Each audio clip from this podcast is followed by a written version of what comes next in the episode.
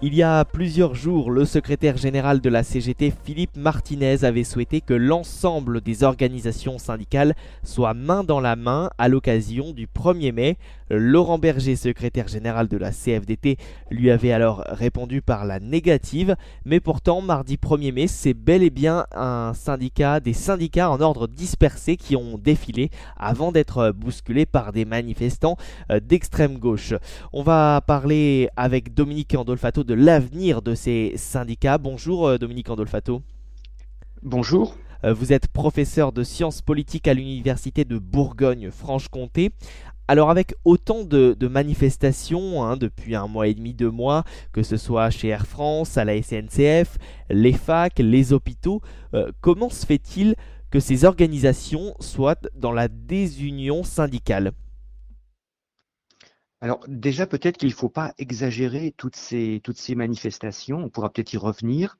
C'est sûr, il y en a, il y en a un certain nombre, euh, mais euh, le, pays est loin d'être euh, constellé de, de, manifestations. En fait, elles sont quand même assez circonscrites à certains milieux. Elles sont quand même relativement minoritaires. Ça, c'est une première chose. On y reviendra peut-être. Et la, deuxième chose, c'est que le syndicalisme français, en fait, il est, il, est fracturé de, de, longue date. On a en gros deux grandes tendances on a un, syndicalisme qui aujourd'hui est celui de la CGT, dans lequel se reconnaît également une partie de force ouvrière et également, par exemple, les syndicats sud. C'est un syndicalisme contestataire, un syndicalisme qui est plutôt, euh, même s'il signe des accords des entreprises, est quand même plutôt anti-système, anti-économie de, marché, qui appelle à la convergence des luttes, mais on ne sait pas exactement euh, pourquoi est-ce qu'il veut renverser l'économie de marché, s'il y a toujours ce projet de, de, révolution derrière, ça on pourra en débattre aussi. Donc on a un syndicalisme qui est comme cela et qui s'oppose donc à une autre forme de syndicalisme, qui est un syndicalisme qui est plus dans la, dans la négociation, qui cherche pas à renverser le système,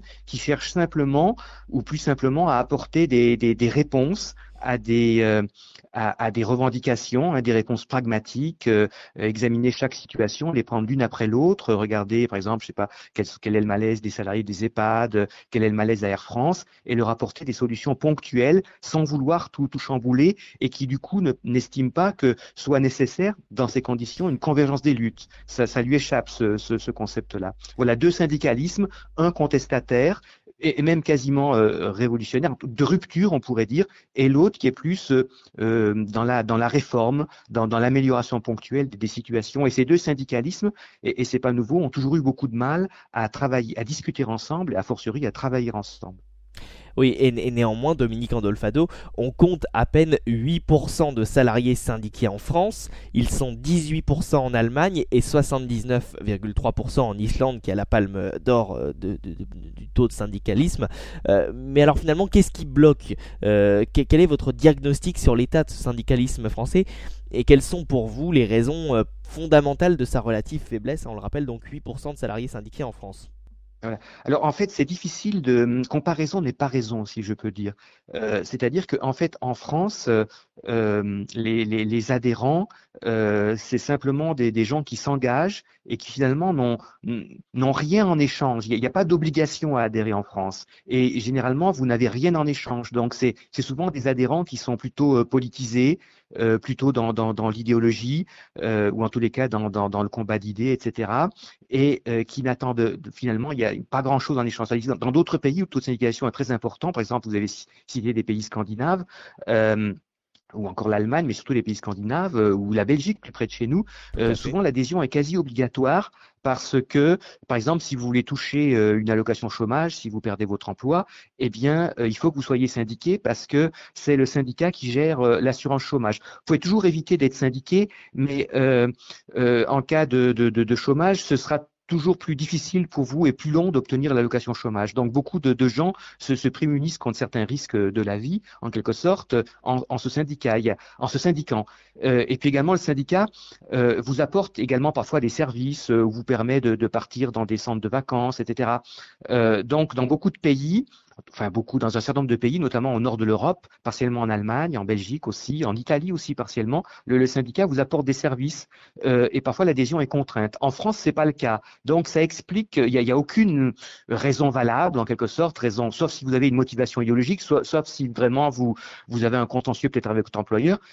Mis à part ces cas un peu particuliers, il n'y a, pas de raison vraiment euh, à ce que vous vous adhériez. Donc ça explique que les taux de syndicalisation soient, très différents d'un pays à l'autre. Bon, j'ajoute en France que fait, on connaît mal quel est exactement le taux de syndicalisation parce que tous les, tous, les gens qui se penchent sur la question, certains disent 7%, d'autres 8%. Le ministère du Travail, aujourd'hui, aux dernières nouvelles, dit plutôt 11-12%. Hein, ils ont refait des calculs, etc. Pourtant, ils disent qu'il n'y a pas d'augmentation parce qu'auparavant, ils disaient 7 ou 8%. Aujourd'hui, ils disent plutôt 11 ou 12. Mais ils ont changé leur méthode de calcul, ils ont changé le thermomètre. Et donc, officiellement, aujourd'hui, on serait plutôt à, à 11 ou 12%.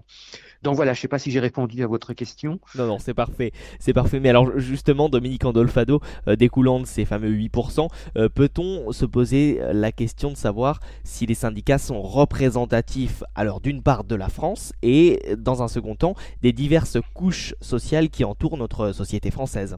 Alors, bon, représentatif. Euh, alors, comme vous l'avez dit, donc taux de syndicalisation qui est autour de, 10%, donc il n'y a qu'une minorité de, salariés qui adhèrent à un syndicat.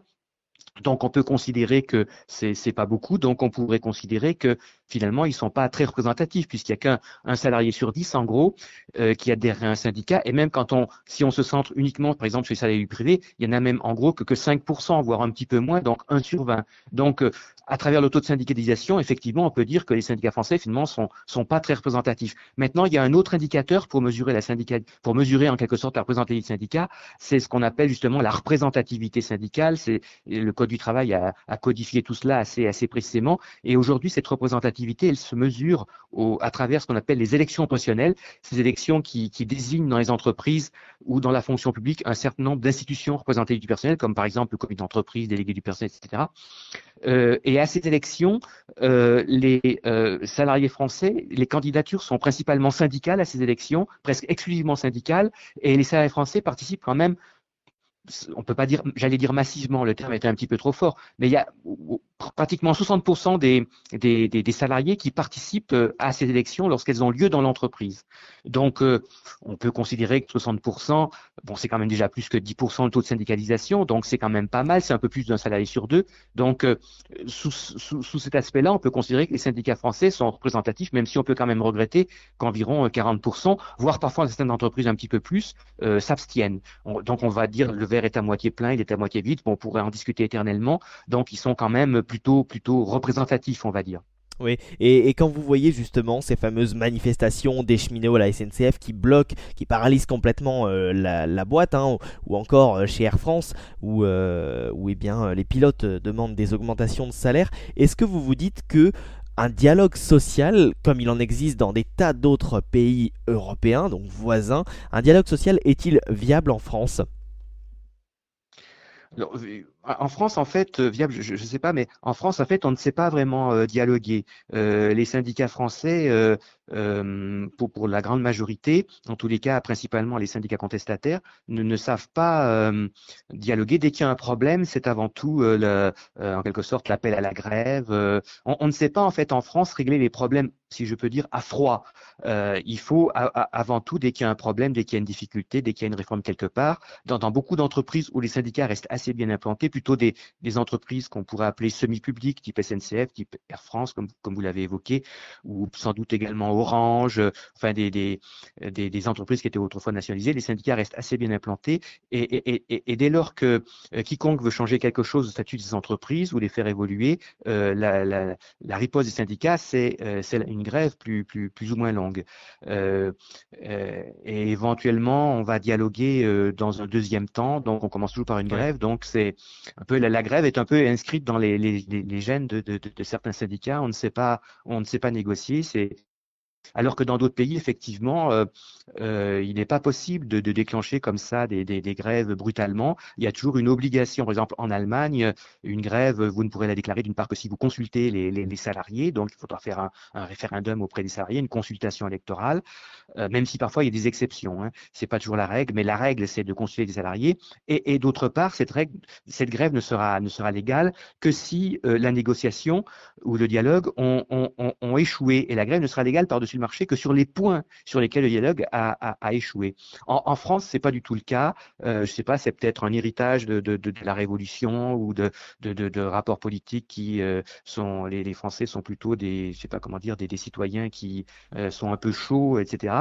Et donc euh, on, commence par du conflit et on voit comment ça évolue et ensuite éventuellement on, on, on passe à la table des négociations on ne sait pas faire autrement. Bon, cela dit, quand même, dans beaucoup d'entreprises du privé, euh, ça ne se passe pas comme ça. On négocie, on discute, euh, et les grèves, quand même, euh, le niveau de conflictualité sociale en France n'a jamais, en tous les cas, dans le secteur privé, une fois qu'on a retiré les entreprises comme la SNCF ou comme Air France ou les entreprises un peu du même type, le, niveau de grève est quand même très très faible en, France. Oui, parce que finalement, il ne faut pas oublier que cela fait maintenant deux ans que le premier syndicat national est la CFDT et non plus la CGT, la CFDT qui se veut un, syndicalisme de transformation sociale et un plus progressif.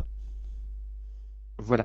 Donc depuis, voilà, depuis euh, de, depuis quelques années maintenant. En fait, ça a été révélé l'année passée lorsqu'on a fait, euh, euh, on agrège tous les résultats des élections qui adviennent dans les entreprises. J'y faisais allusion tout à l'heure. Hein, je vous disais qu'on peut mesurer la représentativité du syndicat. Euh, bon, il y a le taux de syndicalisation, mais il y a aussi des élections qui adviennent dans les entreprises, qu'on appelle des élections professionnelles. Et donc, euh, le ministère du Travail, tous les quatre ans, agrège les résultats de, toutes les, élections euh, dans les entreprises et, procède finalement à une espèce de, classement euh, des syndicats. Et c'est vrai que le, le, dernier classement qui a été publié en 2017, l'année passée, euh, et sur la base des résultats qui sont intervenus depuis 2013, de 2013 à 2016, euh, pendant quatre ans, eh bien, c'est vrai que pour la première fois, c'était historique, euh, ça a peut-être un petit peu échappé à beaucoup. Euh, c'est donc la CFDT qui maintenant est le premier syndicat français, euh, et donc c'est vrai que c'est un syndicat, alors qui a eu son heure de, radicalité dans les années 60-70, mais qui depuis les années 80-90, c'est un syndicat qui met plutôt en avant la, négociation, le, le dialogue social, euh, et qui cherchent en général à éviter euh, de, recourir à des grèves. Euh, bon, c'est pas systématique parce que par exemple, ils sont quand même dans le conflit des cheminots. La, la, CFDT appelle aussi à la grève chez, les cheminots, mais globalement, notamment dans le privé, donc elle est plutôt euh, dans plutôt un syndicaliste de, négociation, de, réforme, et donc c'est donc depuis depuis l'année passée et en fait depuis 2013 puisqu'on a compilé les résultats depuis 2013, c'est le, premier syndicat français. Bon, la CGT est, est deuxième quand même, à quelques points derrière. Euh, mais c'est donc effectivement plutôt un. Donc, est-ce que ça. Il faudra voir comment les choses vont évoluer par la suite. Est-ce que cette, euh, cette évolution va, va, se, va, se poursuivre Et est-ce que ça voudrait dire qu'à terme, la France va se convertir à un climat social peut-être plus, plus, plus, plus apaisé euh, euh, euh Bon, ça, seul l'avenir le, le, dira. Mais en fait, il semble plutôt qu'on qu s'oriente dans cette, dans cette voie-là. Euh, c'est d'ailleurs pourquoi je disais tout à l'heure au début de notre entretien qu'il ne faut pas non plus exagérer toutes ces manifestations, toutes ces grèves, parce qu'en fait, elles sont quand même très ciblées. Elles concernent quelques secteurs euh, particuliers, euh, quelques, quelques universités, les cheminots, Air France. Euh, quelques euh, secteurs de la fonction publique, mais euh, globalement, l'essentiel du, du, du, salariat n'est pas concerné par ces grèves. Et, et, j'ajouterais même, il y a des enquêtes d'opinion qui nous montrent que l'essentiel du salariat est même plutôt hostile à ces, à ces conflits qu'ils ont du mal d'ailleurs à saisir. Merci beaucoup Dominique Andolfato d'avoir répondu euh, à nos questions. Et si vous voulez justement en savoir plus, euh, je vous invite à lire euh, eh bien justement le, le, rapport que vous avez rédigé pour le think tank dont vous faites partie, un fonds d'Apple, Fondation pour l'innovation politique, publié le 13 avril dernier sur justement le poids réel des, des syndicats.